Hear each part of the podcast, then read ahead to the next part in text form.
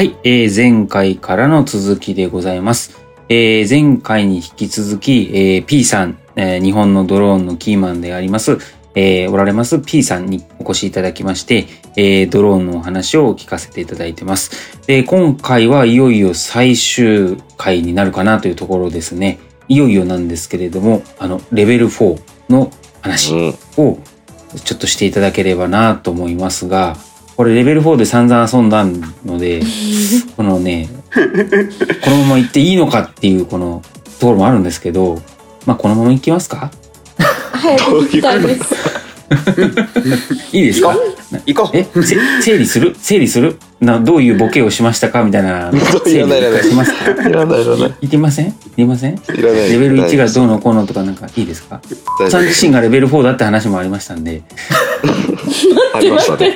ありましたけども、混乱を招くのでやめましょう。今 P さんだから。今ん P。さん P さん P さんごめんなさい。ごめんなさい。やっちゃった。またやったねまたやったね こうやっありましたね。またやったそね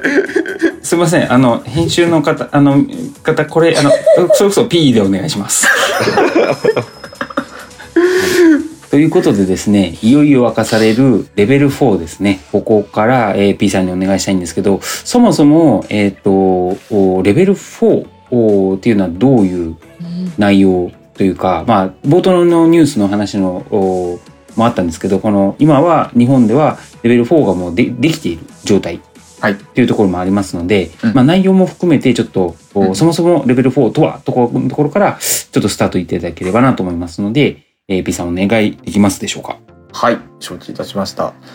なのでそそもそも人がいるところでも飛ばせた方がドローンが使える場所が増えるのではないかということであの必要だよねと言われていたのがこのレベル4というものになってます。うんでレベル4の定義はですねオープンになっている表現でいくと有人地帯における目視外補助者なし飛行であると言われています。はいえ、有人地帯における、えー目視外補助者なし飛行。はい、補助者なし飛行。なのでレベル3は無人地帯での目視外補助者なし飛行だったと。で人がいる上でも人が機体を見ないで遠くまで飛ばせますね。まあ、それがレベル4だというところ。補助者っていうのはあれですか？はいあの途中にて機体を観察してる人のことですか？そうですね。あのマサイマサイのことです。マサイのことです。まさにね。マサイの選手とか、あの、初めてのお使いのスタッフとかですね。はい。うんうん。うんもうあのいよいよ全員グッバイしようとなるほど。独り立ちだ。いうとここれろです。こうなるともうどこでも飛べるってことですか？そうですね。将来的にはどこでも飛べるような前提が揃ったよねと言われてます。ただ、なるほど。はい、やっぱり現状だと、まあ、やりやすいところからやっていこうね、まあ、より安全を確保しやすいところからやっていこうねっていう形にまあなっていくんじゃないのかなというふうに言われているので実際あの第1話であのご紹介されてらっしゃったように一発目のレベル4の事例というのはあの東京の奥多摩のまあまあこう山あいのところでやられたというところになっているようです。うんはい。でこのレベル4ってどうやったらできるのっていう話を最初にするとあの国による第一種機体認証を取得した機体を一等操縦者技能証明を保持する操縦者が新たな運行ルールに従って飛行させることによってレベル4ができますと。おおう 機体パイロットはい、ルール全部ルール、はい、かかってくるということになりますと。でここで新しく出てきた要はレベル3と4の間で新しく出てきたキーワードが、まあ、この認証っていうものとうん技能証明っていうものなんですよね。なのでこれを要はナンバープレートが取得できるような安全な車をまず用意しましょうと。でその車を運転できる要は運転免許を持っていてうん一般的にこの人は車が運転できる人ですよっていう人を用意しましょうと。うんうん。でその上で自分が車に乗って走っていく道の安全性をあらかじめ確認しておいたりとかもし事故が起きそうになった場合にどういうことが必要になるのかあるいは事故が起きてしまった場合にどういう対応をするのかみたいなことをですねきちんとリスクアセスメントうん。してで安全に飛ばせますよう証明しましょう、まあ、それがざっくり言うと新しい運航ルールに従って飛行させよう。いうところ。まあ、レベル3までは前回話したように最悪落とせば誰も怪我しない最悪機体を落としてしまえば誰にも被害は及ばないだけど、レベル4になると人人が下にいる中で飛ばすわけなので落としちゃいいってわけじゃなくなる、まあ、落としちゃいけないになってくるってことですよね。その通りです、ね、そうするとうん。機体側も安全であるってことを担保しなきゃいけないし、はい。要は機体が壊れて落っこちるを許容できないから、操縦者がいまいちで「ウェーって間違えて落っことしちゃいました」も起きないようにしなければいけない。だから、まあ、機体の認証もいるし操縦者の、まあ、認証というか技能証明もいるっていうことですよね。はい、まさにその通りです。なので、あの今回まあ3月に奥多摩で実施された一発目の事例というのを見ると、一応ですね、えー拠点から山に途中から入っていくんですけど、この山に入る手前までがこういわゆる有人地帯になっている。普普通にね住宅街のまあ上を飛んでいるみたいな経路なんですよね。なのでこの住宅街から山までの間で何かあった場合にどうするのかみたいなことを例えば運行上で決めるとかですね。あとはまああのそもそもそれこそ電波がちゃんと通るよねみたいなこともあの今まで以上にちゃんと確認しましょうねとかそういったことがやられていたみたいです。で今回の、えールートっていうのはこれも公表されてる資料で書いてあると通りでいくとあのもともと2019年とか20年とかに配達していた配達先にドローンを飛ばすっていうことは今回も一緒だったらしいんですけど何が違うかというとあの今までは山の上だけを飛ぶようにめちゃめちゃ遠回りをしていたところを一直線で行けるようになってなるほど。なのでさっきもあのレベル3の課題って申し上げたように人がいるところをちょっとでも通れればですねドローンがそもそも飛ばしやすいルートを引けるみたいなところが、うん。まあ、今回実現されたらしいと。なるほうん。ど。じゃあレベル3で実績のある、まあ、ポイント A からポイント B はい。出発点から到着点だけど、うん。レベル4でしかできないルートで飛ばした、ちょっとだけ人のいる上を飛ばしたっていうところなんですね。そうですね。当然そっちの方が効率がいいルート、そうですね。最短のルートっていう取れると、ん。そうです。なるほど。あちょっと気になったんですけど操縦者の技能証明っていう話があったんですけど、はい。まあこれって自動操縦されてるわけじゃないんですか？それがポイントでしてあのはい。レベル4を、まあ、やるために、まあ、12月の5日に航空法がまあ改正されたわけなんですけれどもうん。これはあのレベル4に限らずでそもそもやっぱり国がちゃんとあの安全に飛ばせる人の技能を証明しよう、まあ、だから技能証明制度を作ろうということになったっていうことなんですけど実はやっぱり技能証明の制度自体がですね手動で操縦する技能技量みたいなものを一種ベース基礎としてしっかりまあできることを定めていてその上にですねうんあの自動でまあ飛ばす場合にはこういうことも必要だよねっていう形でその自動で飛ばすために必要な要件がこうちょっと乗っかっているうんような中身なんですね。なので実際レベル4は当然基本は自動で飛ばすうんことを想定された飛ばし方なんですけどやっぱりアナログに操縦するためのちゃんとした技量とかもないと万が一何かあった場合にも介入して安全にドローンを下ろせないよねみたいなことになってる。うん。なるほど。なるほどなるほど。自動運転車もそんなイメージだってことですよね。きっとね自動運転モードが急に解除されてうんうんうん一回も運転したことない人だったらもう事故るしかないけどうん。手動でなんとかできるからいいよねっていうそういうことですよねうん。きっとね。あとパイロットの技能証明的にも普通のその操縦免許っていうものとやっぱり景気飛行証明っていうものをはい。別に実地試験を受けて取らなきゃいけないからうん。なんかそれに感覚的にまあ一緒ではないんだろうけど感覚的になんかすごく似てるなと思いましたね。そうですね。うんあとはもう一つでもあの技能証明で重要になってきたところがあの先ほどあのライセンスがある人が、まあ、ナンバープレートがついた車をっていう話をした時にあの新しいでこう運行ルールに従って飛行させますっていうところでやっぱりあの今までと違うのはこうリスクアセスメントがちゃんとできるっていうことが、まあ、重要になってきていると。なのであの技能証明をやるときにも、まあ、そういうちゃんとリスクをあの予測把握管理して、まあ、適切に対応できるかどうかみたいなこともこう試験項目になったりしているっていうところなも、いわゆる緊急操作訓練的な。そうですね。そういうものもあの必要だよねって、はい、うんその飛行あ飛行ルールっていうかリスク何か起きた時の対応っていうのはやっぱり操縦者がしっかりどこまで考えられるかっていうところにもよるんですか？そうですね。飛んでいいとか。ああのそこはあのまさに飛行機にだんだん近づいていくのかなと今後思うんですけど、今までは操縦者が全ての責任を一人で負うような体制だったわけなんですけど、これかレベル4とかで大事になってくると言われているのは一人で飛ばすというよりも組織としてどうやって安全を担保していくのかということなので、そもそも一人の判断とかミスで事故が起きないようにしていこうね、こういうことがうん。多分さらに大事になっていくんじゃないかなと言われてるうんんです。うんこれさっきのその3要件機体認証操縦者の技能証明新しい飛行ルール。でこの新しい飛行ルールの中にさっきのリスクアセスメントが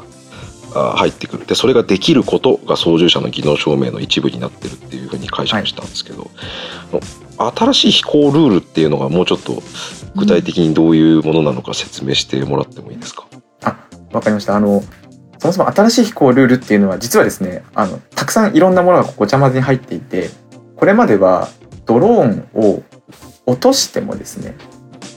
義務として法律として報告しなきゃいけないって明記されてなかったとかおうーんうん。あとはですねその要は航空法で、えーこの飛ばし方には許可承認が必要だよってなってる飛ばし方をするときには必ずどこを飛ばすのかっていうのを先ほどのあの NOTAM とはまた別にですね必ずシステムに事前に登録しなきゃいけないみたいなものもあの新しい運行ルールっていうもので明確に定められた。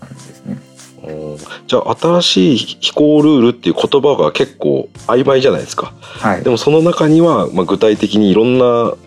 種類の法律がこう法律とか規則とかがあーパッケージに一つになってるっていうそそれを、まあ、全体として新しい飛行ルールって呼んでるってことですか？まあ、そうですね。はい、うんなるほそう。あの、あと、この、ちょっと気になったのは、この機体の認証なんですけれども、うん。はいあの、EV トールラジオでも、あの、エピソード9かな ?9 に、機体認証編で、あの、アッキーがひたすら喋り続ける回があるんですけど、あれを聞くと、あ、これは大変だなっていう気が、むっちゃする。うんあの、え、5年、え、5年から9年ぐらいかかるんだっけ？そうですねそれぐらいかかるうんねっていう話だから、その機体の認証って聞くと、まあ、型式証明のことだろうなと思いながら、すごい、あの、ハードルが上がるんじゃないかっていう懸念があったんですけど、うんうんこの辺はでも、もう、もう、えっと、すでにい、日本の機体が取ってるんですよね。そうですね。これはこの、なんていうんですかね、ハードルがめちゃくちゃ上がったっていうわけでもないということですか？その10のマイナス9乗の安全性を全部あの確保してみたいな安全論証していってとかいう。そうですね。まあ基本的に何がえっと検証を確認する項目として必要なのかっていうところはおそらくあまり有人機と変わらないんだろうなと思っています。ただやっぱりそもそも人が乗ってないものだよねドローンってっていうところもあるので必要とされるその安全性っていうところは当然有人機より有人機ほどではまあないのかなというところです。うん。でただやっぱりですねあの今まで以上に大事になってきてきているしこれからもっと大事になるだろうっていうのはそもそもその機体は一体誰がどこでどんな飛ばし方をするために製造するのか設計するのかっていういわゆるこうう機体のコノプスってなんか専門用語で言うらしいですけども、まあ、そのコンセプト・オブ・オペレーションですねコノプス。まあこれをですね改めてちゃんと前提に置いたものづくりをしようというところがですうん。ね今までドローンに概念としてあんまり明明確になってこなかったんですけどこれがあの国が見る視点としても、まあ、入り口として大事になってきているところですかね。どなるほど例えば有人機だと旅客機を、あの、旅客輸送をする、まあ、T 類とかって呼ばれるようなものと、うん小型 N 類、えーまあ、いいわゆる個人用というか、えっ、と、お客さん、お金をもらって誰かを乗せて飛ばすものじゃないっていうものに、えー例えば分かれてたりするわけですね。固定翼機の型式証明のえー基準、対空性新車容量とかっていうのが分かれてくる。その他にも、ヘリコプター、回転翼機があったりとか、グライダーがあったりとか、そう分かれてくる。で、大体それらって、もうすでに使われ方って分かってると思うんですよね。さっき言ったように、お客さんを乗せて飛ばすんですよね。お客さんを乗せて飛ばすという、っていうと、例えば、大手のエアラインがやってるような、ああいうことをみんな大体分かってる。だから、それをもとに、それを前提としてあの基準ができてるっていうことだと思うんですよ。で、一方で、無人航空機って、まだ、どういう用途で使うんですかっていうのが、あ収束してないというか、いろんな可能性があって、機体によっていろんな使われ方をする可能性がある。物を運ぶものもあれ、あるかもしれないし、まあ、カカメラで撮るやつもあるかもしれない。そうすすると、じゃあまずそれってどういうふうに使うんですか？どんな用途で用いられるものなんですか？何を想定した機体なんですかっていうのを定義しないと、何をもって安全って言えばいいかっていうのが決まらない。うん。だから、コンセプトオブオペレーションみたいなのもちゃんとセットで提示してくださいっていう考え方なのかなと思いました。そうですね。すごく合理的ですよね。はい。うん。なのでこれまでは割と空撮にも使えるよみたいな機体をちょっと荷物が積めるように改造しましょう。みたいな形でマルチユースな機体を用途用途で使っていたことがほとんどだったと思うんですけどもこれから先はそれこそ測量空撮点検ではあと何なら災害時の対応とかあとは物流とかやっぱり用途ごとにですねこの用途だったらこういう機体になっていかなきゃいけないっていうこう機体がだんだん多分用途特化化していくみたいなことが、出てくるんじゃないのかなという気がします。うんうんうんそうですね。だそれが用途がすごくこうさ細分化というか明確になっていって審査する側もじゃあ物運ぶやつはこういうとこ見ればいいよね撮影するやつはこういうとこ見ればいいねって分かってきたらもしかしたらもうそれ専用の基準が出来上がってきてでまああえてコノプスみたいなものを語らなくても十分になるかもしれないけど今はまだそこになってないってことですよね。まあ、そうですねこの先もならない可能性もありますしねいろんな用途が出てきて。でもうん。そうそうだとしてもだからこそあの何で使いたいんだっていう使い道とか使い方を使いたい側がメーカーとかにきちんとあのインプットしていくっていうプロセスが、まあ、大事になってくるのかなと。でそれがそう。綺麗にできるようになるとどんなものを作作ればいいのかもはっきりしますしじゃあ作られたものをどうやっぱり評価すればいいかっていうことにもつながっていくと思うので次のその新しい本当の意味でドローンがこう普及していくモメンタムの次の一歩があるとするとどうやったらいいものが作れるんだっていうことを利用する用途と組み合わせてちゃんとものづくりに落とし込んでいくっていうことなのかもしれないなと。うん。なるほどそうですね。興味深い。現行の航空機ってマルチユースを想定しているから逆に言えばこの機体認証っていうところで用途ってまあさっきアッキーが言った通り対空類別では分かれているものの撮影任務空撮任務だとか、うんうんうん。ね、EMS 要は急間輸送とかその毒ヘリ任務っていうのは分けられては機体認証のところではない。そうだね。うん。各々のその使用でこの使用されたその装備例えばそのホイストっていうクレーンをつけるんだったらそのクレーンを装着するにあたっての認証。うんとか機器に対する認証はあるけどその機体本体の認証っていう考え方がないからひょっとしたら今後のそのね航空機の認証とかもなんかそっちの方に行ってったら面白いは面白い。反面マルチユースできないのかなとかね。なんかいろんなちょっと広がっていくよね。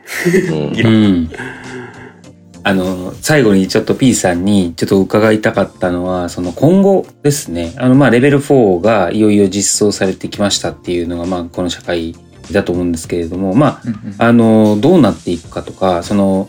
多分 P さんがいろんなそのキャリアで、一番こう、まあ、なんていうか、いろんなところを知知ってるというか、実情も含めて、いろんなところ知ってるので、えっと、P さんが思う、その、今後どうなっていくかのところを、最後ちょっとお伺いできたらなと思うんですけど、別にあの、夢、夢物語でも何でもなくて、多分その、じ裏付けされたところからでもいいですし、うんうん本当に夢物語を語っていただいても全然いいですし、うんうんこの辺のとあのお話を聞かせていただければなと思います。ありがとうございます。あのドローンの市場環境みたいな話でよくうんうん出てくるのが、今ってドローン市場って分野を全部合わせると3000億円ぐらいの市場かもしれないと言われている。それがうん。2030年ぐらいになると、まあ、1兆円ぐらいになるのではないか。でそれが2040年になって、まあ、あの3兆円とか、まあ、結構出てくる数値は振れ幅があるんですけど、まあ、そういう形でで個人的にはあの何か根拠があるわけじゃないんですけどやっぱり1兆円の市場産業になるっていうことが一つこうドローンが本当の意味で日常に溶け込んでいけるかどうかの決め決め手になるのかなと思っていてその1兆円になるためのあのキーファクターが何かと考えてるかというとそれがいろんな用途がある中で物流の用途でドローンがどこまで普及して使われるようになるかっていうところかなと思ってます。実際にあの今ドローンを使ったビジネスでマネタイズできている領域って基本は空撮とかせ測量点検とかそもそもドローンは空からデータをあの取得するためのツールですから。まあそういう用途だけなんですよね。だから物流ってあれ確か経産省さんとあと IPA さんの資料だと2040年までマネタイズできないんじゃないかって言われてるんですうよ。ですのうで、その40年って言われてるものをどこまで早く前倒しで持ってこられるのかっていうところにかかってくる。でそれがさっき言ったドローン市場をちゃんと1兆円超えるような産業にしていくことになるんじゃないのかなとあのちょっとまあ物流の文脈で絡んできている自分としてはまあ思ったりするというところですね。なのでやっとですねその物流みたいな部分も含めて本当にこのレベル4ができた、まあ、あるいはそれに向けた国法が改正されてやっぱり機体の認証とか操縦の技能とかっていうものが明確にできた。やっと本当のスタートラインに立った。それがこの2023年の3月のレベル4っていうタイミングだったのかなというふうに思っています。なので私個人的にはあのよくいろんなところでお話しさせてもらうんですけどやっぱりあの当たり前の日常風景にしたいんですよね。ドローンがその辺を飛び回ってること。で当たり前の日常風景って何かっていうと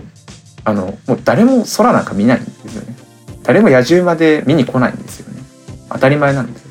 家の家に帰って例えば郵便ポスト開けたらハガキが入ってる。まあ普通入ってるよね。っていうだけで。それぐらいのこう当たり前にしていきたいなと思ってはいおります。なので誰か一人の力とか誰かどこか一社だけっていうのはできないのでやっぱりあの EV トールも本当一緒ですけどもうセクションセクター関係なくいろんな人たちがまあね万博回って盛り上がっていくけどもうちょっとちっちゃい方にもですねこう引き続きですねこう関心を 持ち続けてほしいなとそんなことを感じております。はい、うんなるほど。ありがとうございます。あの、私たちもそうですけれども、あの、EV トールラジオリスナーにはしっかり届いたかと思いますので、ありがとうございます。ね、ですし、あの、我々もこれ EV トールラジオをこう、どんどんどんどん拡大していけば、その、P さんの声もどんどんどんどん届くはずですので、うん一応ね、あれですよ、あの、右肩上がりに伸びていってはいるんですよ。リスナーの数がですね。そうそう、リスナーの数が。なので、さっきのその P さんの話をしっかり届けていけるように、こう、ね、我々も活動してなくちゃいけないですし、そもそもあれですね、この後ちゃんとあの、ドローンを企画して調べて、なあの、取らないといけないですからね、これね。ねえ、うんちょっとハードルが上がっている方向な気が。そうだね 本編いらねえんじゃねとか言い出すよあおお言った。もうもう完結したんじゃないでしょうか確かにねだったな。そんな気してきたな。今からの、俺らのが番外編なんじゃないっていう 確かに確かに。いやでもやっぱりそこはヨッシーさんにあのまず無人機といえば第二次大戦でいうとこの V1 ですとかとか日本だとやっぱりこう農薬散布用のがとか そういうまあぜひ掘り下げていただきたいなと。もう完全に安全保障ラジオになるんですけれども、でもね、せ せっかくですから、あの、ちょっと体型だって残せるところもあると思いますので、うん。あの、この後のシリーズはね、ぜひ、まだ台本の1ページもないですけど、1ページすらないですけど、まあ、この後のシリーズはぜひ、ドローンの回で、えっ、と、皆さんお聞きいただければなと思いまして、えー、P さんのゲスト会を締めたいと思います。よろしいですかね？皆さん、大丈夫ですか？はい。あのは、い。P さんどうもあの、お忙しいところ、あ、あの、収録も予定よりだいぶ押してしまいました。だいぶ押してしまいましたが、あの、快く引き入れてくださってどうもありがとうございました。ありがとうございました。ありがとうございました。とうございま。す。またあの、機会があればぜひ、っていうかいつでも出れますんで、正直。気軽に出れます。そうそう、出れたい、出たいって言ったらいつも出れますんで、うんえっ、と、引き続き EV トルラジオも含めて、あの、お願いできればと思います。はい。では、あの、えっ、と、EV トルラジオ、えードローンのゲスト会ですね。えー P さんの回では、あーこれにて終了したいと思います。皆さん、お疲れ様でした。ありがとうございました。ありがとうございましたありがとうございました